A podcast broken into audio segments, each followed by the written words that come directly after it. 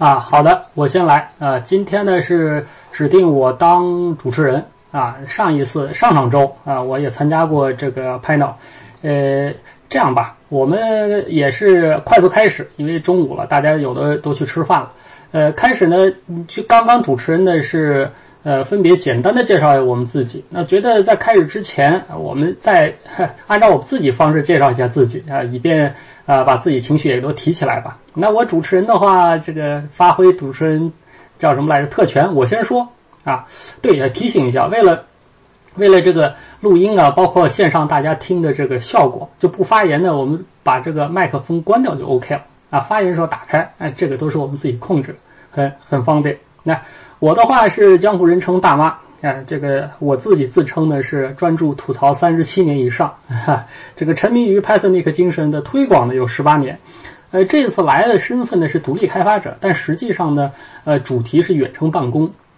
那我自从一六年被创业以来，应该有四年的远程办公经验。那去年呃八月份是正式又被离职了之后呢，这有将近也是半年多的这个独立开发者，所以我以完全我自己的个人身份啊，以这个社区背景来服务大家，就是或者说是给大家挑刺儿了，可以这么说。好，那我按照图上的这个顺序来，呃，张老师，张老师，张硕，你来介绍一下自己。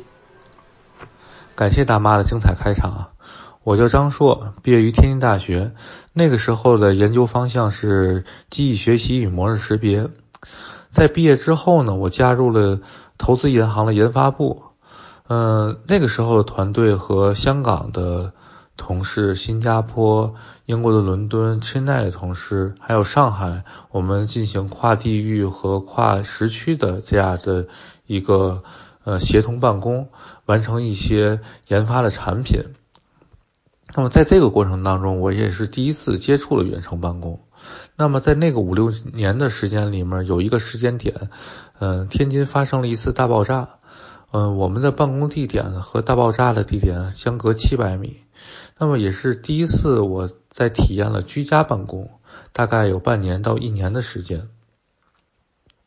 嗯，在这次工作经历之后，我开始嗯创业。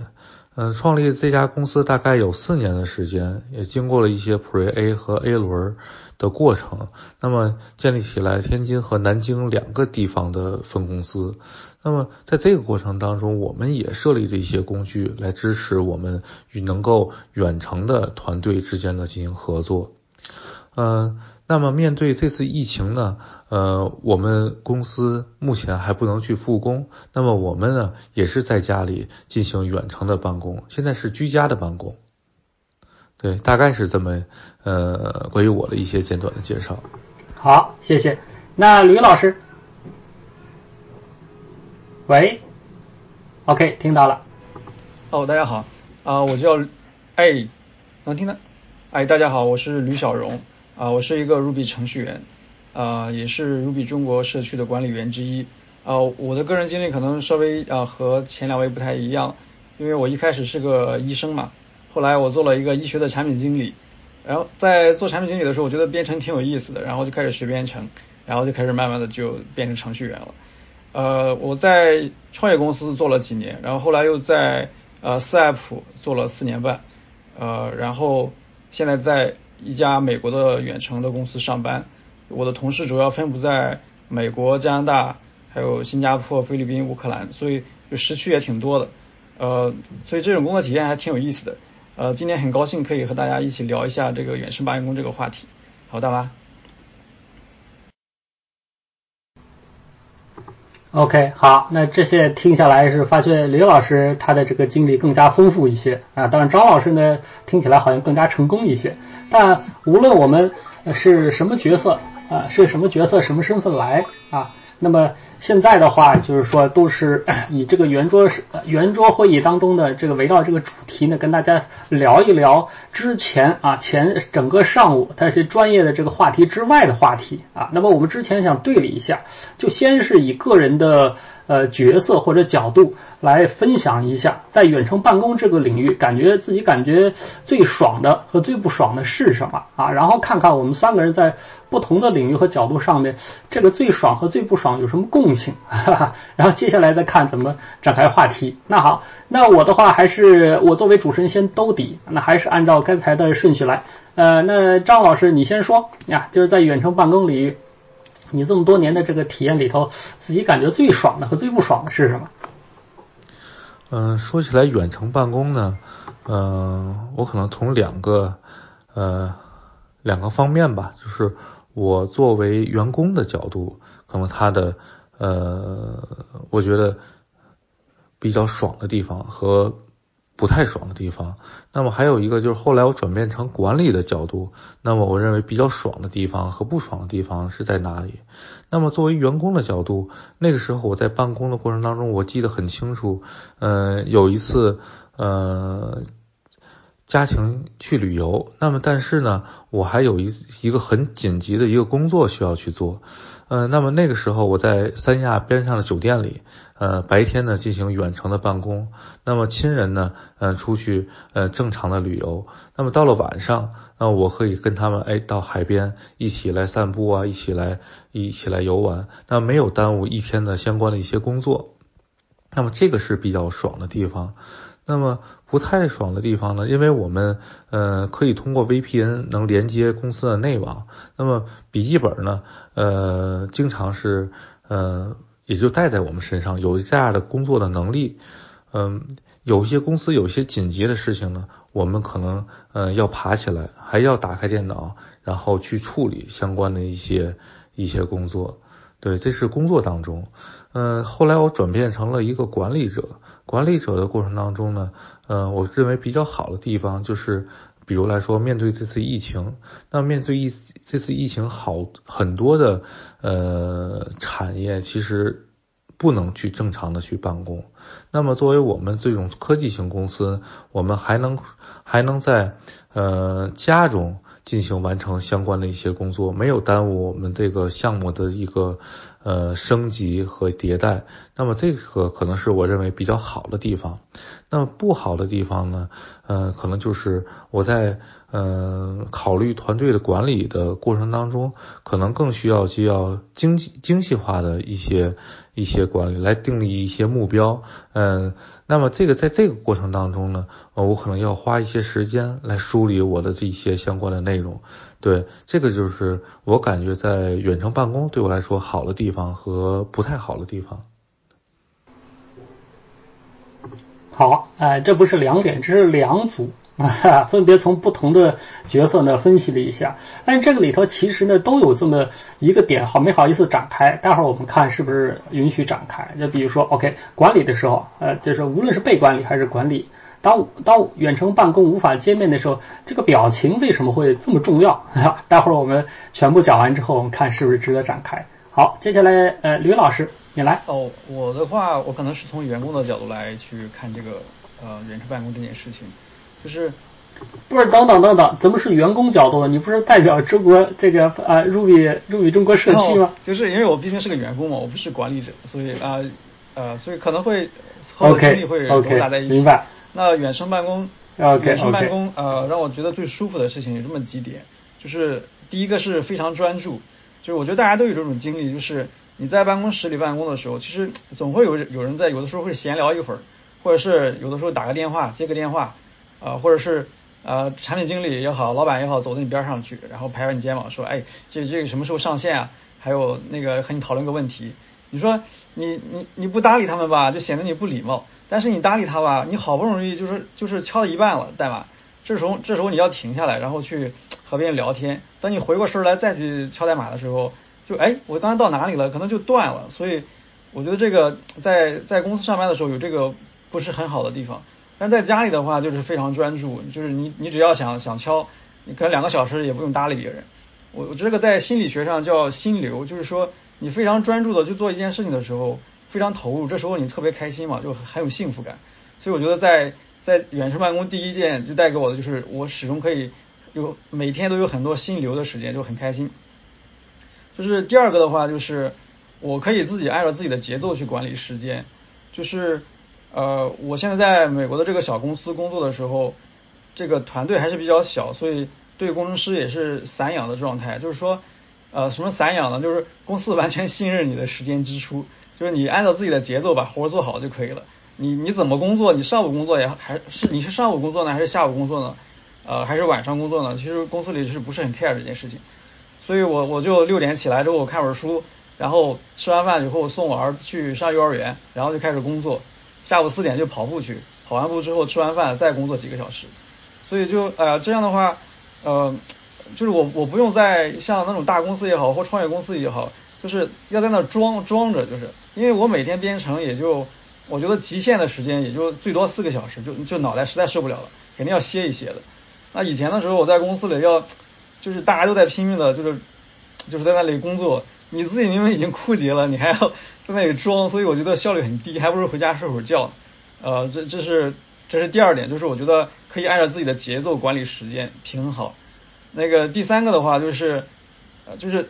你可以按你自己的喜好去配你的硬件嘛。比如说，我在家里有一个人体的，呃，就是一个升降桌，我可以站一会儿办公，坐一会儿办公。显示器也可以买最大的，然后可以有那个人体工程学椅子，所以我觉得就办公的时候就很舒服很爽。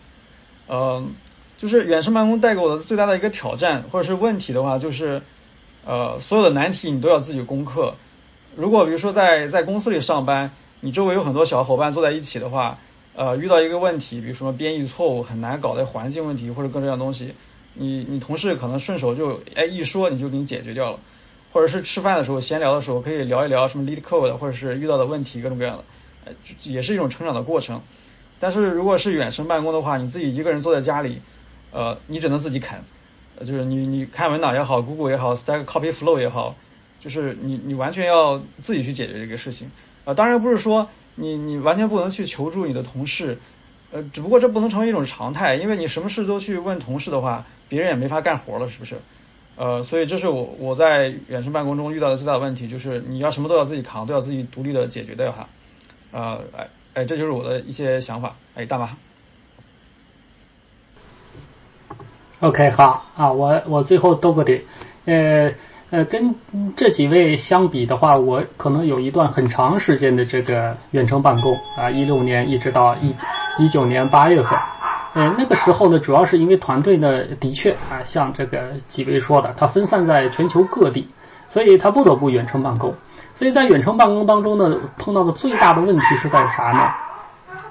就说沟通啊，沟通这个问题最大不是说在表情，而是说对方呢不跟你沟通啊。比如说我们约定的是啊周一几点几分正式啊，就是这个定期的这个远程会议啊。无论我们远程会议用什么方式啊，因为现在毕竟互联网上工具越来越丰富，越来越越越越发达和方便了。但是到点呢，对方不出现。或者出现之后呢，会会议之前要求去看的资料都不看啊，导致我们不得不反复反复把上周的决议、上周的状态、现在的状态再说一遍，哎，这一口气儿，这就就变成啥呢？逼我们要反复在呃约定的重要会议当中的持续不断的进行扫盲，这个长期下来呢，就就非常像这个富士康里的工人被逼我们反复在干机械化的事情，这个很让人恼火。到后来就。都开始吵起来了。后来想一想呢，其实这个呢双方都有问题啊，因为呃既然对方比较忙，其实我们应该可以提前去去预约啊、提醒啊等等。但是呃如果长期反复对于这种约定的事情不去不去配合做，那这事儿会越来越信心信叫什么来信任感就丧失了。那这是最不爽的。最爽的呢，当然跟呃这个几位说的都是类似。最爽的远程办公之后呢，我们获得了极大的时间和空间上的自由度。但是这个反过来，这个其实也是另外一个挑战。这可能是我们呃马上接下来要要详细讨论的一个点，就所谓的自驱力。挑战在哪儿呢？当这个跟我们呃比如说叫啥？呃，也这个叫这不叫解放前吧？解放前大家结婚都是必须叫媒妁之言，呃，之言父母之命，对吧？你只能相亲啊，或者是指婚，自由恋爱是一种邪道啊。那个时候呢，大家没什么选择，其实也过下来了。但是现在的话，你会发觉哦，好像世界上一半啊，有大概呃三十多亿呃三十多亿异性是你可以随意选择的，但是选择太多的时候反而你无从选择了，跟你选择太少的时候是一样的。所以这种极大的自由度，它实际上给我们带来的考验呢是更大，因为我们必须建立我们自己独有的这个节奏，或者说叫时间线。那这种建立的话，你还必须考虑到所有跟你去叫协同的人呐、组织啊、上下游啊、甲方啊、乙方啊等等等等，这是一个更加复杂的一个系统性工程。所以远程办公，我觉得呃，对于企业、对于叫服务商的挑战的话，都在于他们过往积累的这些叫服务产品，甚至于产品的思想是否能够匹配当下这个远程办公的要求。那更大的。要求则是啥呢？那在我们每一个人啊，无论是领导还是这个叫叫一线开发人员，我们以往从出生开始，其实呃叫叫标准一点啊，出生就直接是到幼儿园、托儿所，然后中学、小学，一直是在集体的关怀、控制、组织、指挥之下去生活的啊，突然之间。你好像没有组织了啊，组织远在天边啊，没有任何人可以用这种物理方式啊，什么这种音音调啊、表情啊、微表情来威压你的时候，你该怎么办啊？这个非常像我们古代这个叫什么来着？儒家所说的这个慎独，所以这是一个很好玩的这个很好玩的一个叫叫叫啥？从私人角度去思考的这么一个问题。好，那接下来的话，综合。前面两位老师说的啊，一个就是管理角度，他这个不能见面了之后呢，对于管理者要提高，必须要快速调整调整你的这个叫管理方法。那吕老师是说啥呢？当我一个人的时候呢，其实就很不好意思去打扰别人，必须自己去啃啊。当然，吕老师这个我稍微吐个槽啊，你刚才说了，你 独立呃叫远程办公的时候呢，你容易获得心流，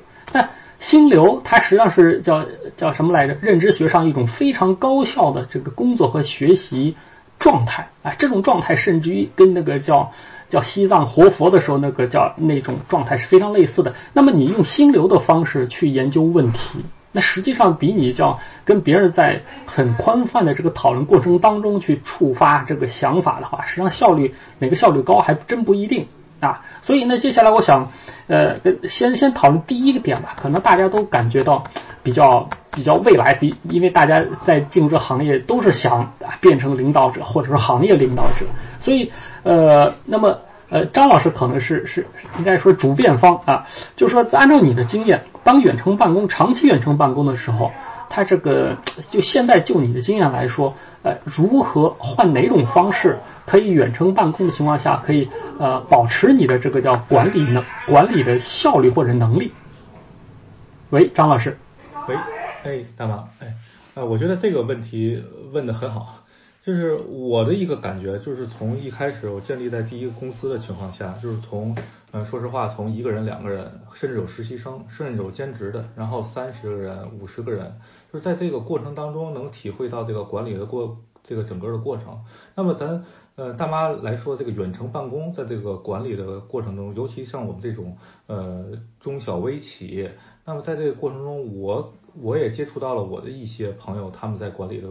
一些存在的一些问题。那我的自己的看法就是，不同的团队不同的方法，而不是说呃咱们写的一些呃大 V 啊，或者是一些人写的一些内容都适用于各个团队。那我在这过程当中看到有的公司呢，就是每天的开会。啊，周一开会，周五开会，周周三开会，这一开会就是开一天。他可能他的想法就是通过会来管理大家所有的目标。那么还有的公司呢，就是我开视频，这一天，呃，每个人就是每天的视频都要开的。他可能想法这不会说是，呃，这个人，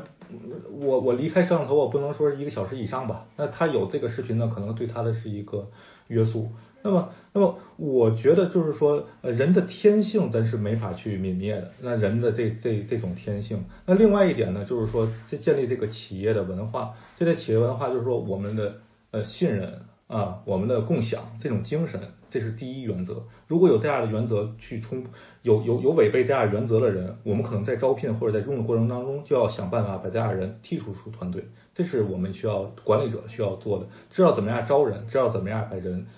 裁出这种团队的这种氛围，然后另外一点就是说，我们团队有多少人？啊，我们团队如果有五个人、有十个人，然后二十个人、三十个人、五十个人，那么还是说呃上万人这样的团队，我们的管理方式可能都是都是不一样的。但是我们的需要做的一个核心点，我自我自己的感觉还是要，如果是远程办公的话，不管怎么样，还是要做到精细化，就是说这个它的任务是一个精细的化的一个过程。就是所以我想说表达就是不能过犹不及，又不能把这个东西又特别的呃学别人的方法来管理自己的团队。干嘛？我就呃，OK 啊，我的理解没没关系没关系，这个至少我能 get 到呃几点啊。一个呢是这个各施各法，大家必须根据自己的条件呢去完善远程办公，因为远程办公它只是一种办公形式，但是多数情况下叫什么来着？有种论断啊，叫容器决定了内容啊，就是你比如说你在微博上写作和你在纸上写作写出来的东西是肯定是不可能一样的。但是问题啥呢？后来其实也漏了一丝一点，就是说，无论你是什么体量的、什么结构的啊、什么分布的组织，你但凡是要进行管理，那么管理的目标肯定是一致的。只不过是啥呢？这一致的目标转换或者对应成这个企业是什么样的文化、什么样的氛围，只有这个就非常柔软的啊，就是对内到底是信任信任什么。这些一些根本性的人文性的这个因素定了之后，才能从这些根本性的叫企业文化里头衍生出不同的制度、不同的管理方式。那比如说刚刚说的啊，远程就是视频永远开着。其实视频永远开着的话，它呃叫啥？呃，这只是一种技术手段。但是视频一直开着来干什么？这个就是完全不同的对待。我听说过一种很好玩的事情，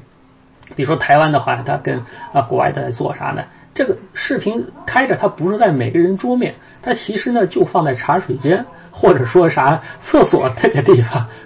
就是就是为了实现啥呢？呃呃，叫吕老师刚才说的，呃，当我啊，当我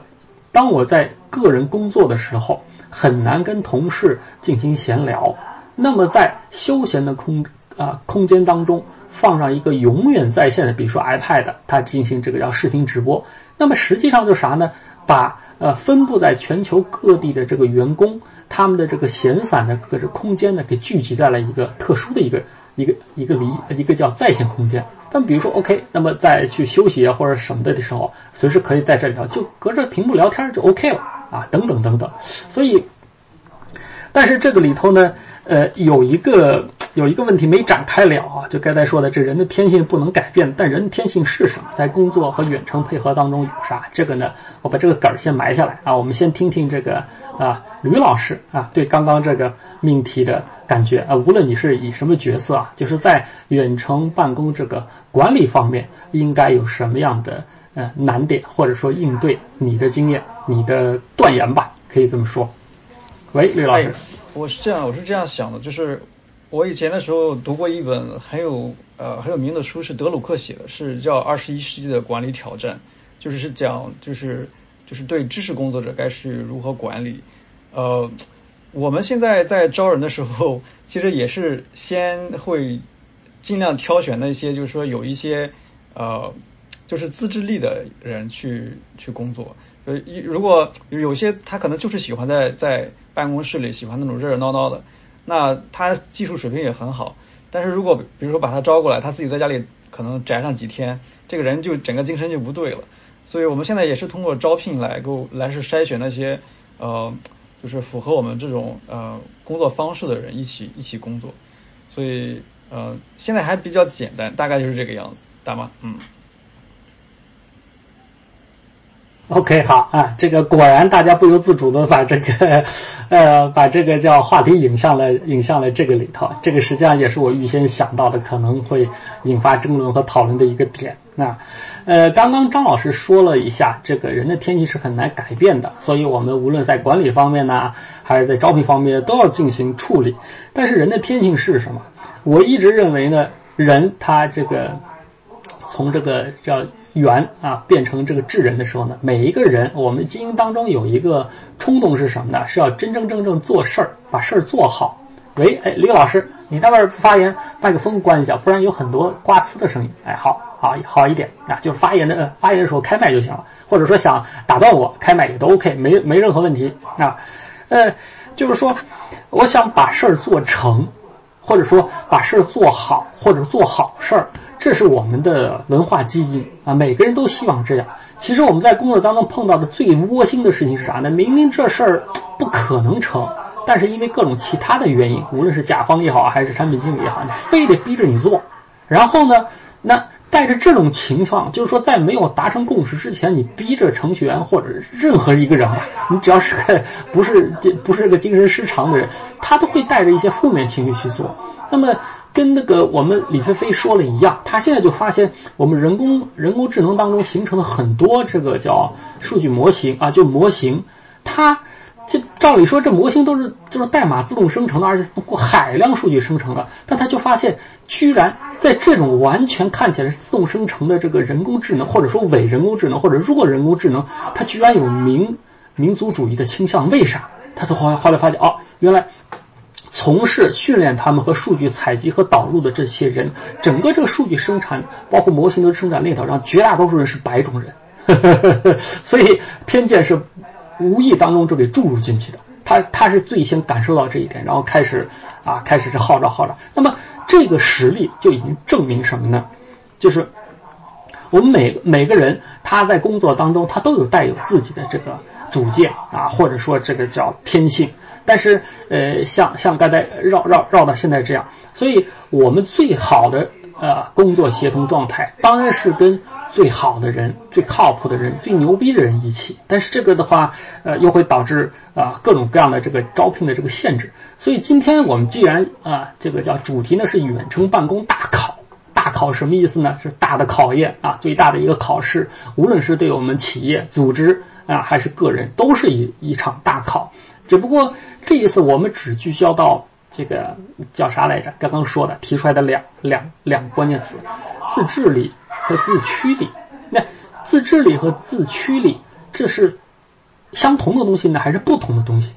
还有，那么既然现在大家都想啊，都不得不，或者说有的时候无论是主动还是被动，都在开始进行远程办公。那么远程办公当中最爽的、最流畅的，都是自驱力或者自自制力这个强的这个啊成员或者伙伴。那么自驱力或者自制力如何在比如说面试啊，或者说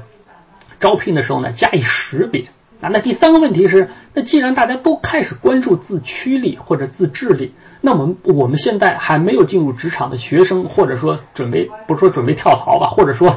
想升职的这个在职人员，怎么样开始啊？这个比较有效率的去培养或者积累自治力或者说自驱力，这是三个连续性的问题，对吧？第一是什么是自驱力和自治力？第二，怎么样去识别自治力和自驱力？第三，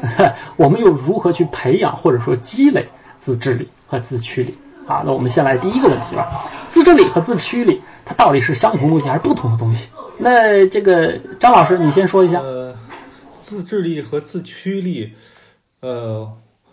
我我自己的感觉是是是是是同样一个东西，对，就是就是我我我觉得就是为什么是感觉是同样一个东西呢？我感觉就是说我的这个。这个还是说这个天性是在哪儿啊？我我我我自治还是说我自自驱？那么我这个根本是我我我我我我的一个呃是占有欲是在先，还是说创造欲，还是说我的一个呃保护欲或者是依赖感？就是说这个是我是哪个在先？也许在咱在在 office 办公的过程当中，咱们可以就是说很好的控制这些相关的一些欲望，但是说在远程的情况下，就是在我一个封闭的。SOHO 的一个空间里面，那么我在跟对方表达的时候，我很或者是我在做一些工作的时候，我很容易就把我自己这个本职的这个性格，然后来去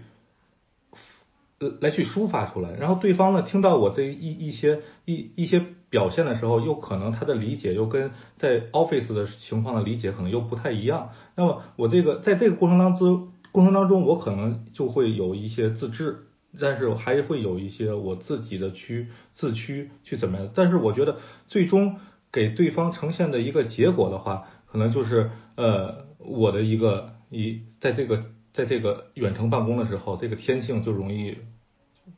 表达出来，只是或多或少的这么一个一个问题。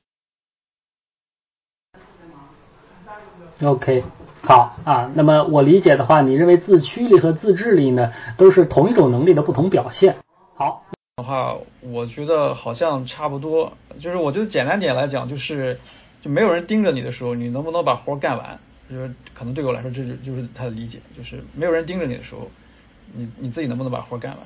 就这活即使可能是你自己想做的，嗯，我就这么简单，嗯，打吧。OK，好，没问题，没问题啊。其实现在呢，其实我们我们并不是真正的心理学家呀，或者或者说这个社会社会这个叫叫社科院的这个调查者，但是很明显，自制力和自驱力，呃，无论它的英文原文是什么，我们中文，那么它本身里头一个制一个驱，这两个词本这两个字本身，它就背道而驰的一个动力，对吧？一个是制止，一个是驱动，所以这个我我个人偏叫自制力和自驱力。它肯定不是一种相同的能力，甚至于这个能力或者心性是完全相反的啊！自制力是为了自制，呃呃，叫什么来着？制止自己，或者所谓你要控制你自己，就是说在各种各样的情况之下，你要控制你自己，让自己吻合当前组织或者文化的要求啊！这是完全叫什么来着？约束和压抑的一种能力。那这种能力的话，我们中国人呢，啊，自古是极其啊雄浑、雄浑和这个叫浑厚的。因为想一想，我们从出生开始啊都不会说话的时候，就已经是在我们医院的统一的这个出生婴儿的管理之下了。也就是说，我们无论在任何情况之下，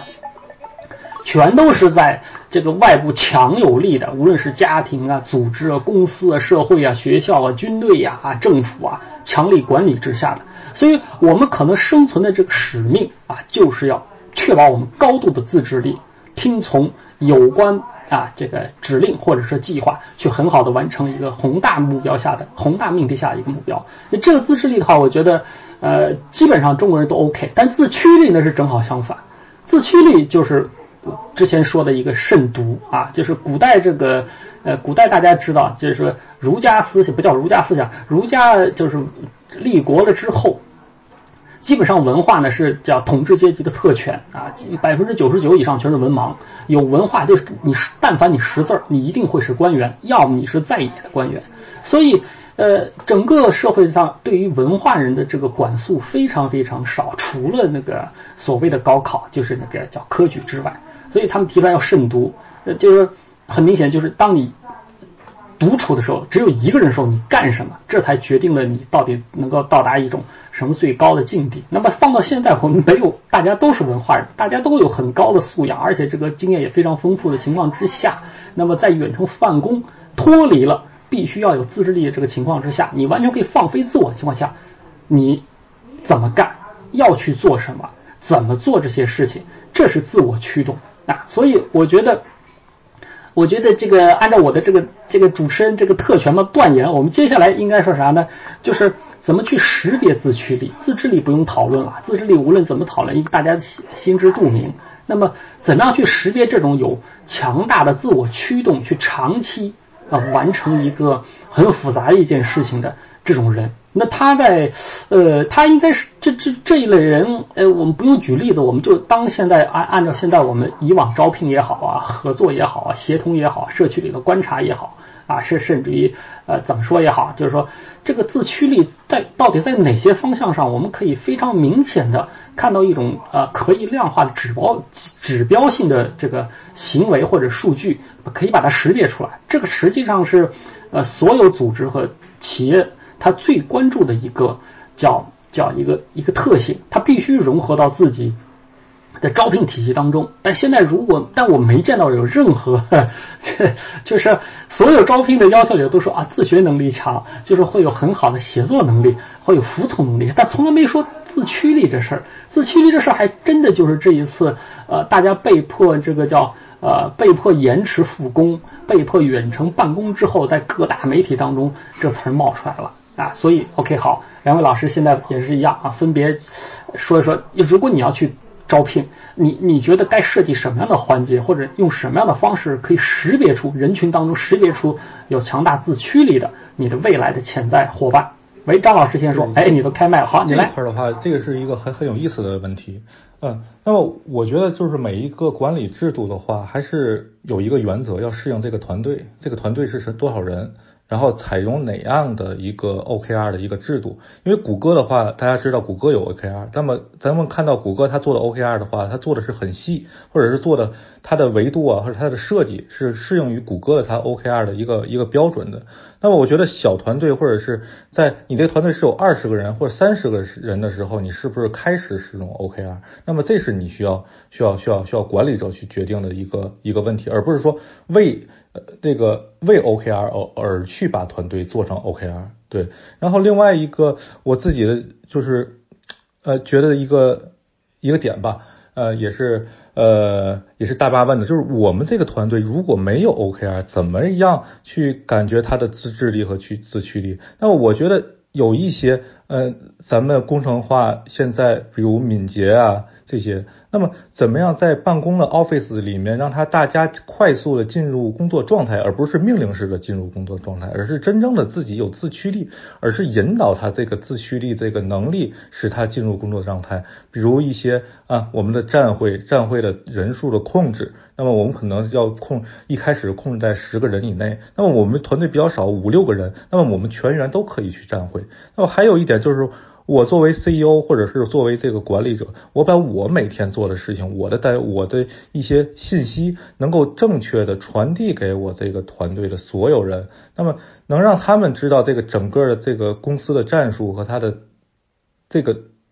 这个打法是怎么样去打的？那么也可以很很好的来驱动这个员工的这个自驱力。那么还有就是说，有一些可能，呃，团队再多一点，是不是有一个总结会和一个一个一个叫做一个反思会？那么这个会呢，那么但一定要，我觉得，如从我的经验来说，一定要控制时间，就是控制控。如果这个时间过长，大家都很烦。那么这个时间，我们去把它，呃，时间管理好。再加上时间的一个管理，我觉得会有一个很好的效果。但是怎么样去组合这个东西变成一个很适合你的团队？我觉得这个是一个大妈刚才说问的那一个问题。对，啊，我我是这么理解，大妈。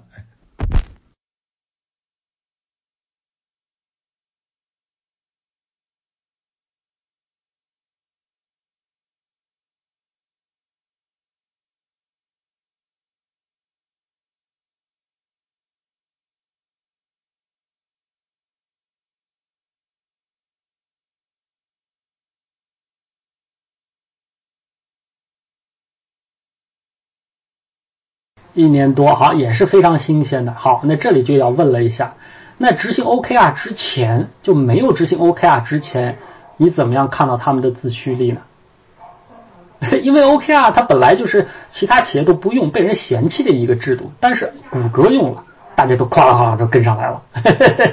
这个这个有点有点像那个叫幸存者幸存者这个效应。其实 OKR 到底好不好另说，但只是因为谷歌用的成功了，所以大家认为 OKR。我用一定能成功，这本身可能就是一种偏见，所以我感兴趣是在实行 OKR 之前，难道说公司就不关心我成员的自驱力，或者是他的这个主动成呃这个成长的这个状态了吗？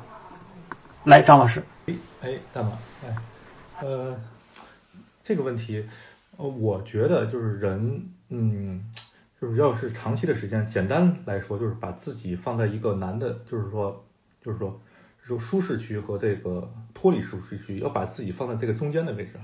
就是说，不论用什么样的方法，我我是我收整我的工作台还是什么，我就把我这个呃把我放在舒适区和这个挑战区的中间的位置上，不要给自己设定任何的限制。那么把这个呃用各种方法来梳理好，那么就能我觉得就能把自己的这种呃这种。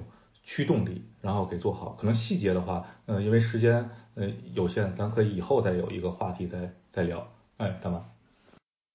OK，好，这个看来是深进入到这个张老师不太熟悉的领域，但是这些直觉性的陈述呢，恰恰是我最感兴趣的啊。但是张老师刚才的呃这个描述当中呢，可以很清晰的感受到啊，他的这个呃看法跟我的看法是一致的，就是 OKR 它只是一种管理工具。啊，它并不能替代我们去管理的这个行为设计，包括匹配、兼容和调整。实际上说穿了，OKR 它干的事情呢，呃，有一点像啥呢？只是找了一种方式，能够提高全体成员的这个共情。就说穿了，我如果对共同的目标能够足够理解的情况之下，那么他的自驱力自然而然会被激发出来。如果他对我的整体的目标，或者我阶段性的分给我的特定目标不认同的情况之下，那这个自驱力它是不可能跑出来的啊！没有人这么变态啊，专门去干我不认同的事情。但实际上想一想，OKR 它所指向这个面，这个叫过程、流程、形式，其实跟我们宋朝之前就是大家知道，我们宋朝是应该说最完备的一个叫。文官体系，可那会儿你去看看历史文件里头，其实他们是每年每年呃叫三年一大考，一年一小考，所有官员所有级别的官员，他这个考察是怎么考察的？从自辩考察、巡抚等等，后来是中上上下，就是他的评定标准，他的评定方式跟 OKR 其实非常非常接近啊。这个我不是说呃乱拉关系啊，但是但是啥呢？OK 啊，之所以被大家提起来，其实我感觉是啥呢？是完全是现在的 VC 啊哄起来的。他一问你团队有没有 O，呃，你怎么管理的？用 OKR，好，给你加分。这个是我的个人偏见。好，那问问这个吕老师，吕老师，你认为这个如何去识别人群当中自驱力非常强的这个同伴呢？哦，是这样的，我我我有一个朋友，他开了一家公司叫开智，就是叫，可能很多人听说过叫杨志平。我觉得他们公司的那种。招聘策略就挺好的，我可以分享一下，呃，也是我自己的一个策略，就是，呃，你是招人的时候，比如拿程序员举，呃，他会，我先先拿范范的例举例子吧，就是他在招人的时候，呃，他会说你有自，你有没有自制力呢？那你怎么去证明呢？那他说你有没有坚持，或你有没有一些坚持做了好几年的事情？比如说你可以跑步，你跑马拉松，你经常跑马拉松，呃，或者你你每周都跑好几次步，然后你有记录在那里。或者是你健身，好吧？那你的体脂率低到什么程度？你是坚持健身的？那你有没有写 blog？呃，或者是你能够坚持的更新一些 blog，或者是好几年的能够证明它？呃，如果你是呃，你有没有比如说每对每一年有个目标，是按照目标去去达成你想呃你想要成为一个什么样的人？你去按照目标去做。当然我不是说要求一个人要全部实现这个，就是你总能拿出一两个来证明你在。做一做你喜想做的事情，而且一直在坚持做，我觉得这个其实很多人是拿不出来的。那如果你拿出来的话，可能就是能在一定程度上能够证明，呃，你是有一个有自驱力的人。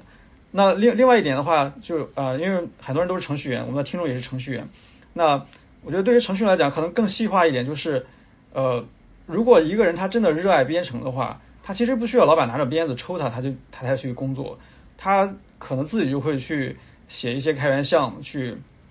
去提交一些呃 commit，那我我们就可以去看，就是可以看一下他的 GitHub，你有没有你参与哪些开源项目？呃，你去呃你去做了，比如说你提交哪些贡献？我觉得这个都是可以拿得出手的，可以证明呃你有自驱力的。呃，刚才大大妈提了一个问题，说你怎么可以量化这个事情？我觉得这个很难，因为一旦你去量化，比如说你的标准公布出来了。就会有人去刷这个东西，呃，我我我举个例子，就是有人喜欢拿 GitHub 亮不亮，就是有个瓷砖嘛，你在 GitHub 的 Profile 那个页面，你可以看到你每天的 Commit 的，那你越绿，说明你的每天工作越勤快，是吧？那很多人就会写脚本去，就是每天去 Commit，瞎 Commit 一些东西，那它就会变得很亮。那其实并不代表他他是每天就是呃自我约束去去去去呃去编程的，还有就是。你说那个对开源项目有没有呃提交贡献？那我也见过有人就专门给那个开源项目的 README 去去呃改一下排版，然后去提交一些 pull request。所以我觉得呃大家的识别的策略最好不要公开，你一旦公开了之后就会有人去刷，我觉得就可能就真的去很难找到那些真正有自驱力的人了。啊，但这是我的一些看法啊，大妈。好啊，实际上刚刚张老师呢和吕老师都给出来招聘的时候，我们怎么去识别自制力的一个有效方式。比如说张老师说啊，你来说一下你历史上你认为你做的最得意的事情是什么事情？你在当中干了什么？那在这种描述当中，就可以很明显的。得知他对于某一件任务他的态度和他的这个行为是什么，那这个当中自驱力到他就可以很明显的感受出来。那吕老师呢是通过外部客观的，呃，很多人就是长期坚持着，呃，这这多说一点，刚刚说这个叫，刚刚说这个叫什么开智啊，实际上 实际上开智呃一四呃一四年到一七年。一七年他的这个开智 Python 入门班就是我去帮忙去啊，就一五年到一八年拍智拍啊几期 Python 开智的那个叫 Python 入门班就是我去设计的啊，所以对于他们的这个人员或者怎么地很很清楚，但是也发现是啥呢？其实就是我之前啊上一次是介绍的，现在的我在主持的这个莽营叫什么网络课程的开源框架呢？其实就是针对于自驱力去设计的。因为是啥呢？现在大家学任何东西，网上的呃，无论学 Python 还是学 Java 或者其他的 Golang 呃最新的或者 Rust 啊，这个网上的这个资料，无论中英文已经是极大丰富了。那么，但是你如果你自己没办法平时挤出时间来去按照你的设计、你的规划去长期坚持把它学出来，能够干出来，那么你上任何课、任何班，你其实都学不进去。所以，所以这个 Python 入门班呢，它只是。好吧，我这里也也透透个底儿，伪造成课程的一个叫什么来着？呃，资讯服务啊，我通过给你真实的开发任务，然后逼你去开始真正的编程，过程当中呢，我才能纠正你的查资料啊、提问啊、编程啊、调试啊，甚至于 Git 的使用习惯啊。但是，所以这种自驱力。多数情况之下呢，他真的是按照吕老师刚才说的，你你除非有长期的自我坚持的这个事情，否则你没办法去证明，否则的话就只能干嘛呢？叫只能长期共事才能够感觉到它。这也是为什么谷歌呀，包括叫叫啥，我们记得一个叫所谓呃叫叫之前后来他他的 blog 是非常非常受欢迎，就是那个 John 他出了一个叫软件软件沉思录的那一个啊，他的就是说他。包括好多人，好好像好像左耳朵耗子他也说过，招聘一个人，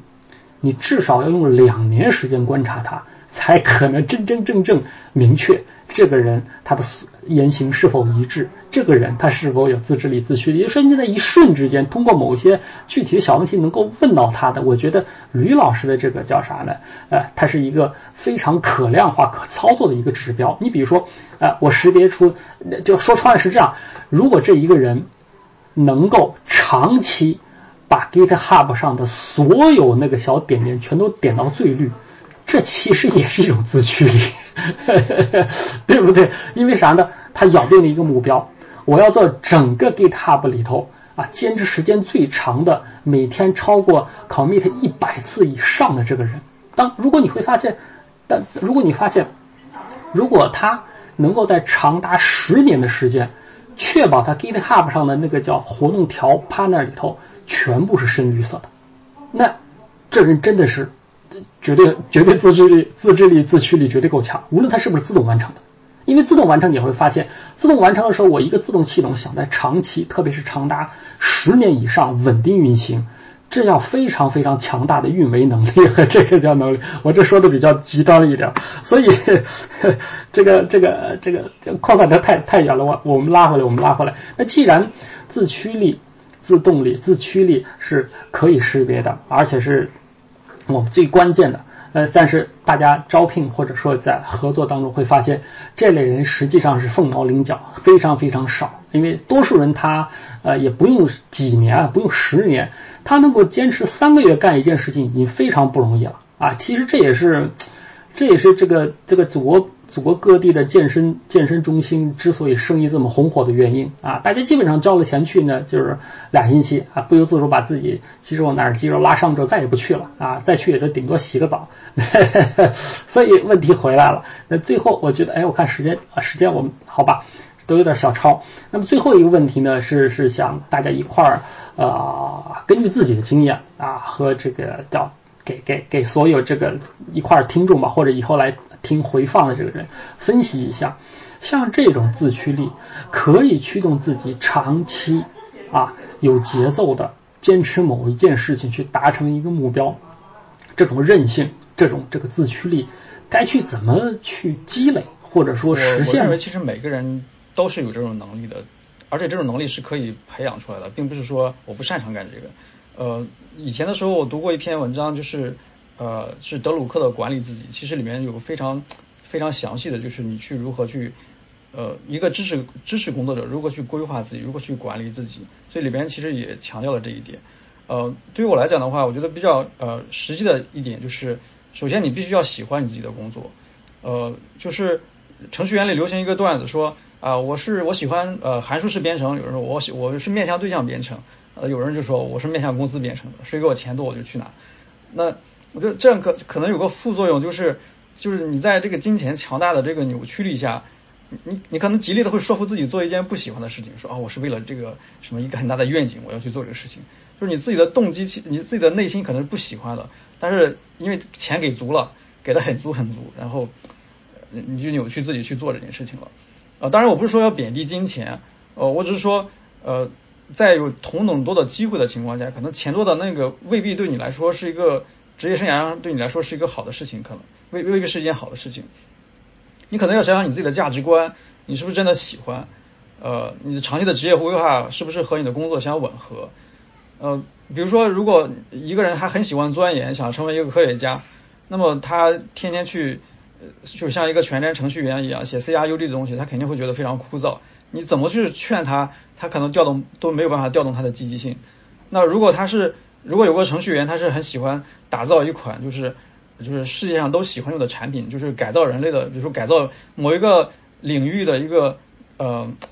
商业的模式或者什么，他很兴奋那种，那他可能很适合做一个呃全站工程师和产品经理一起去协作去打造一款产品。就你让他做一个底层研发，或者是去在操作系统层面去天天研究一些底层东西，他可能会很枯燥，不会喜欢。所以我觉得，呃，就是这里说说过说过，呃，所以我觉得对于对于我来讲的话，如果一定要给一条建议的话，我觉得就是一定要做自己呃最喜欢的那件事情。呃，当然这个不是临时起意那种喜欢。如果如果大家想去看一下准确定义的话，我觉得那个 Paul Graham 就是那个 VC 以前的那个创始人。在有一篇文章，好像是叫《Do What You Love》里面，那个写的非常清楚，你怎么去甄别你喜欢的那些事情，怎么去尝试那些事情，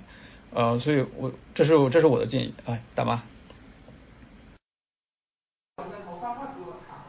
好啊，其实两位老师呢，这个都隐隐说出来共同的这个原因。我先建议一下啊，无论两位老师呃大家多忙啊，把这个刚刚说话当中你们推荐那些书的链接啊，怎么地的，都都都在群里头发一下。因为我们看的书其实都比较古早啊，这都是重版了十十版以上的经典图书，但是这都是现在所谓的热榜书上看不到的啊，大家都不知道怎么回事。其实两位老师说的都很清楚啊，我也我也知道这个答案，就是说死憋着不说啊。所谓自驱力呢，这是我们人类的天然属性。大家回去看一看自己的小孩，或者说身边幼儿园那些小孩，他可以很长期一整天执着性的对一个玩具去努力，或者说他能够长达几个月、几年就要求你讲，反复讲他最喜欢听的那个故事，或者说等等等等，就是说，呃，这个这个有点像咱的我我这个这个怎么说呢？对于整个自驱力、自自制力是什么？我可以举一个推荐一，一个短篇的科幻小说。叫约翰列侬的眼镜，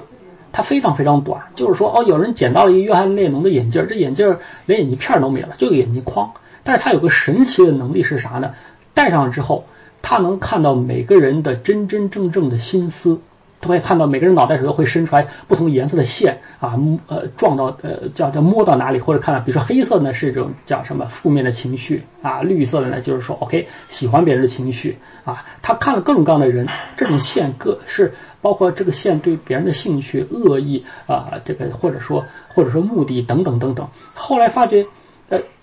包括自己他也能看着，但后来发觉啥呢？看到一个得道高僧，就是所谓这个尼泊尔下来这个佛活佛，其他人脑袋上都跟头发一样乱七八糟的，而且长长短短的，有的非常非常长啊，就是这思绪不知道到哪去了。但是一个活佛，他脑袋上只有一根线，很短很短的金色的线，这个其实就是自驱力，它最最明最啥？我现在能够想到的自驱力或者自驱力最。具象的这么一个表述，什么意思呢？就像刚才说的，无论是你真正感兴趣的，还是真正想做的，这个呢，在国外它就叫 calling，calling 就说是一种召唤，来自于你的你的精神、你的灵魂的召唤。这个在在啥呢？就是所谓。板一，你无论是板一这个佛教啊、伊斯兰教啊，还是基督教的时候，你突然之间受到了召唤的时候，你会发现，你你这人一生，你真真正正该兴奋的是什么东西？这个实际上它就是每个人他自驱力的自驱力的一个叫啥一个根源，就是大多数成人他实际上经过长期的这个叫集体生活也好，或者说传统教育也好，他把小的时候那种非常单纯的对各种各样有兴趣、持续不断去探索的这种天然自驱力全部给泯灭掉或者磨掉了。所以呢，OK，就是完全是利益驱动。我干这事儿能不能升职？我干这事儿啊有没有这个收益？我干这事儿有没有影响力？等等等等等等等等啊！但是真真正正，但这些全是外部的，而且是易变的、可变的，对吧？所以，所以我们什么时候能找到自己的内心的 calling 的时候，这个时候由他去驱动的干的所有的事情，那么你会发现你的自制力是无穷无尽的啊！但问题是啥呢？实际上我们在职场当中最重要的技巧。是怎么样把自己的内心的 calling 和我的这个叫职业的要求、岗位要求结合起来，这才是一个最大的艺术表演。那这个呢，不敢展开，不敢展开。但是说，呃，但是说，我想说的是啥呢？其实呢，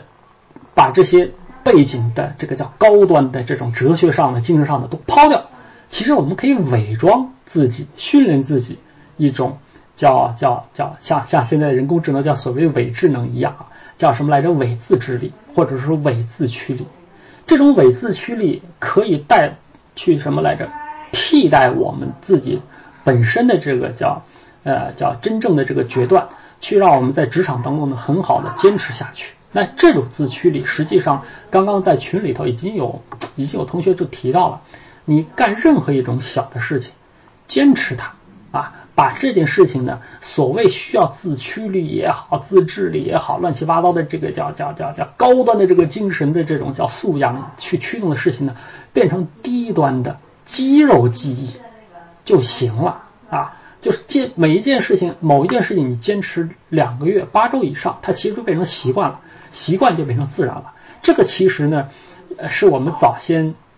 那个中国劳模或者很多人说的啊，爱一行。呃，这不是做一行爱一行，但大多数人其实他并不是爱，他只是习惯，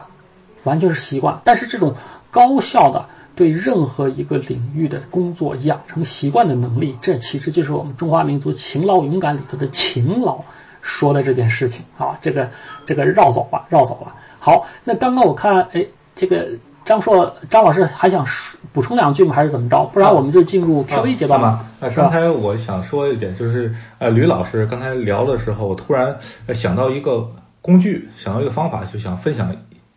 依据，就是呃，我发现这个自驱力和和和和这个驱动力呃有一个点可以做一做，尝试的做一做，就是我们可以把这个是身边有一个小本儿，然后哎，我我我每星期或者我突然想到什么，先列下来。啊，那么在在每周末的时候再过一下这些内容，哪些已经做完了，哪些没没做完？因为我我可能一点点年龄比较大了，容易爱忘一些事儿，但有这一小本的话，就能促使我去把这个自驱力给给辅助的做起来了，什么事儿都不会忘了。对，大妈，哎，别的没有。哎，呃，张叔，我刚好也也要，哎，大妈，我刚好也要分享一下，因为刚好赵叔说说了这件事情了嘛，我也有个链链接发一下给大家，就是。我其实一直在这样弄，我会每年的时候会列一下下一年想做什么，然后就拆成一周一周的，呃，每一周的时候我就会去过一下，呃，我这一年的我下一年的计划是什么，我这一周做了什么，来离让那个目标离我更近了一点，就是都是非常细化的一些东西，呃，这样就是就会也不会再呃，就是不会迷失掉，就是有的时候一年一年就过去了，然后如果你没有一个目标的话，很快就迷失掉了。哎，大妈，我说完了。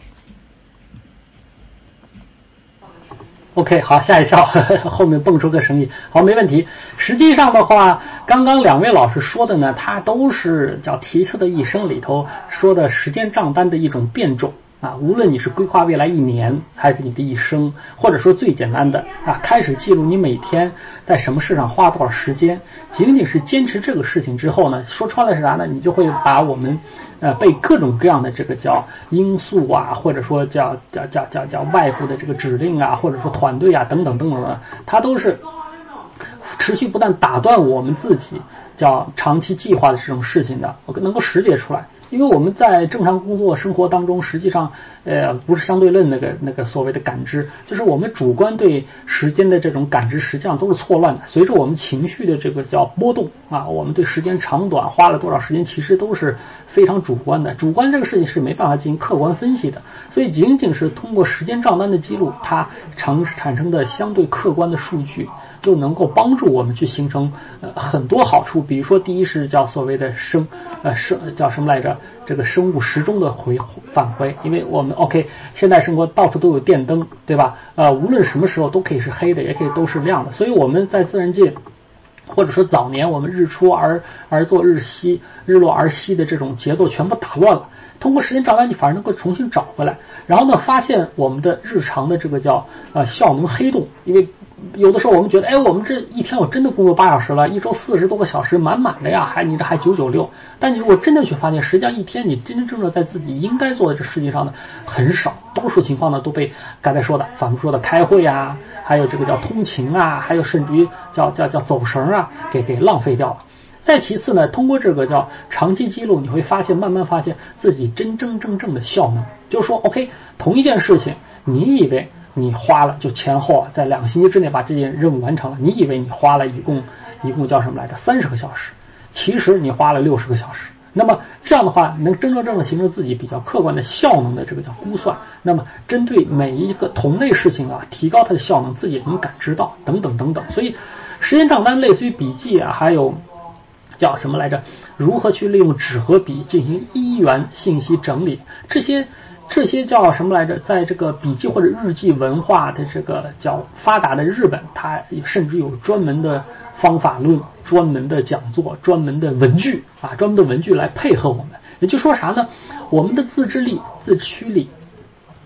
它实际上可以落地到非常非常精确的这个叫工具呀、行为呀、组织啊等等等等。但是啥呢？但是像刚才说的，提到一个时间管理。其实我一直认为时间呢，它这个东西其实不存在啊。我这数学意义上、物理上它不存在，它是空间的一种投影。